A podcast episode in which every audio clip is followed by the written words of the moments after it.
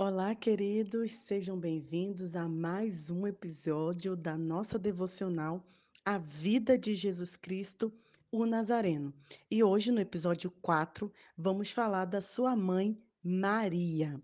Eu gostaria que vocês lessem comigo Mateus, capítulo 1, versículo 18 e 19, porque o Evangelho de Marcos não descreve é, esse início, né, de como Maria recebeu o anúncio que ela seria mãe do Salvador.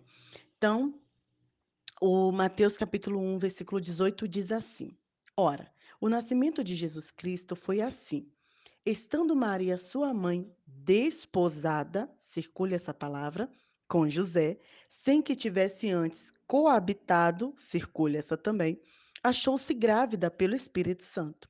Mas José, seu esposo, sendo justo e não a querendo infamar, resolveu deixá-la secretamente. Eu queria compartilhar com vocês um pouco da trajetória de quem foi Maria e o que ela passou para receber, para por aceitar essa grande e maravilhosa proposta de ser mãe do Salvador Jesus Cristo. Maria, naquela época, para a tradição judaica, para quem não sabe, era apenas uma adolescente de 14 anos.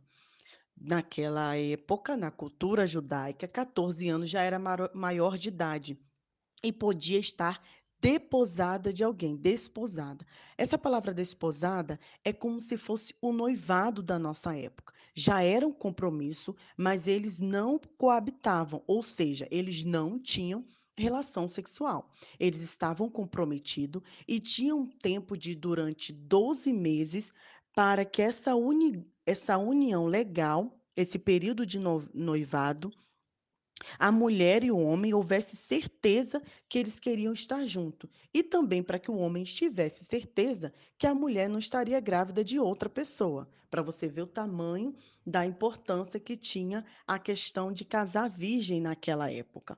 E para além disso, esse era o tempo que José tinha para juntar dinheiro para o dote. Aqui na cultura moçambicana, em muitas regiões, ainda se paga o dote, ou chamado lobolo, quando algum jovem está comprometido com uma outra jovem, ele precisa pagar esse lobolo à família. E dependendo da região, é, é muito dinheiro. Alguns povos daqui mesmo de Moçambique não exigem, mas a maioria exige.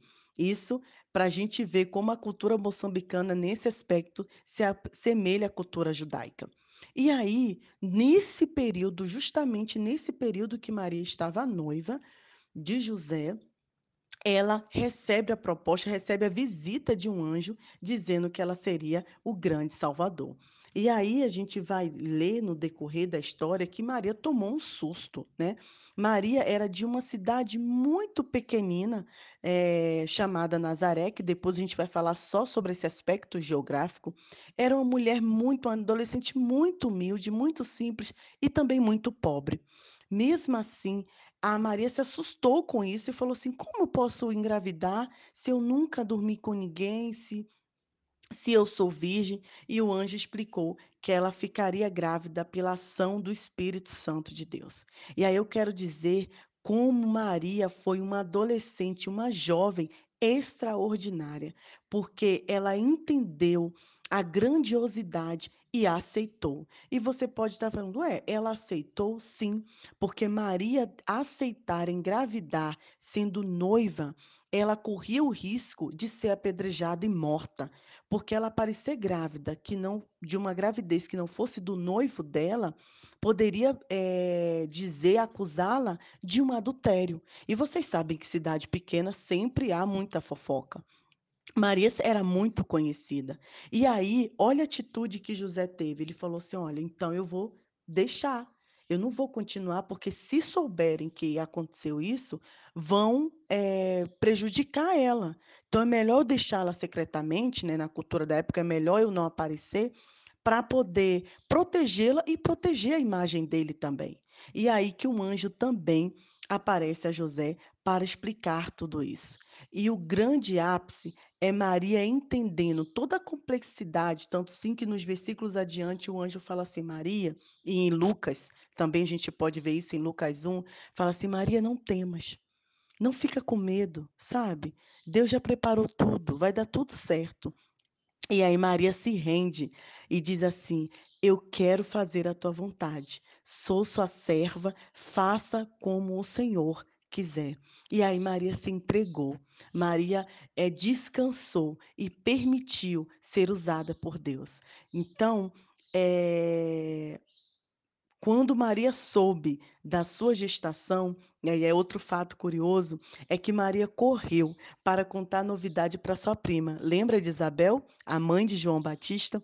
Exatamente, o mesmo anjo que visitou a Isabel visitou a Maria e ela correu para contar à sua amiga, para contar à sua parente, a pessoa mais próxima do que estava acontecendo com ela. E é assim que nós fazemos, né? Quando temos algo maravilhoso, a gente quer compartilhar com uma amiga próxima, com alguém que a gente confia. E foi isso que Maria fez. E a terceira atitude que Maria teve foi de louvar e agradecer ao Senhor, mesmo sabendo que sua reputação seria manchada, mesmo sabendo que ela seria mal falada por toda a cidade de Nazaré, mesmo sabendo tudo isso, ela aceitou o chamado.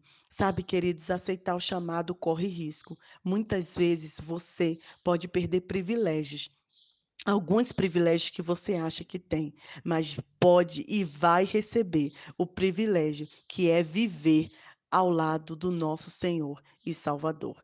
Pense nisso, sobre as três ações que Maria teve quando recebeu a notícia: a disposição de uma adolescente de querer fazer a vontade do Senhor, depois a disposição de compartilhar a alegria. E terceiro a disposição de aceitar o chamado, mesmo sabendo que teriam consequências em sua vida. Que Deus nos abençoe e que a gente tenha a coragem de Maria, que a gente possa receber, aceitar esse chamado e falar como Maria falou: Senhor, cumpre mim o teu querer, sou tua serva. Faça de mim o que o Senhor quiser. Que você tenha um excelente dia, uma excelente semana na Eduarte, Moçambique.